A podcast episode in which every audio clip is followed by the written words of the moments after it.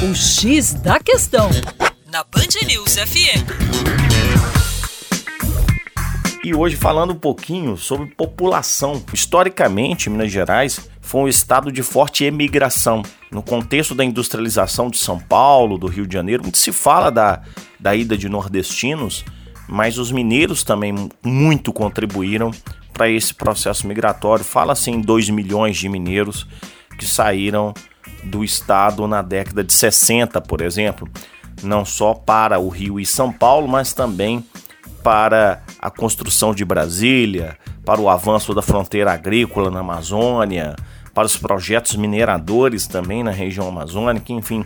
E hoje esse contexto muda, principalmente a partir dos anos 90, que o estado passa a ter um saldo migratório positivo, ou seja, é, o estado de Minas Gerais passa a receber mais imigrantes e aí nós temos uma condição de crescimento, principalmente da região metropolitana de Belo Horizonte, é, áreas como também o Alto Paranaíba, o Centro-Oeste né, Mineiro, o Sul e Triângulo.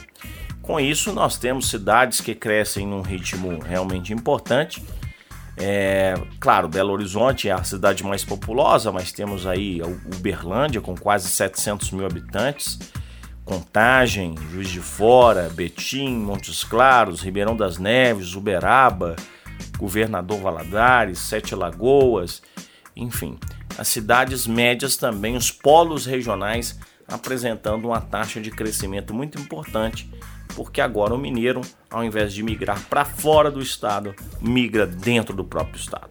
Para mais aí, acesse o nosso site educaçãoforadacaixa.com, tem muita coisa boa lá.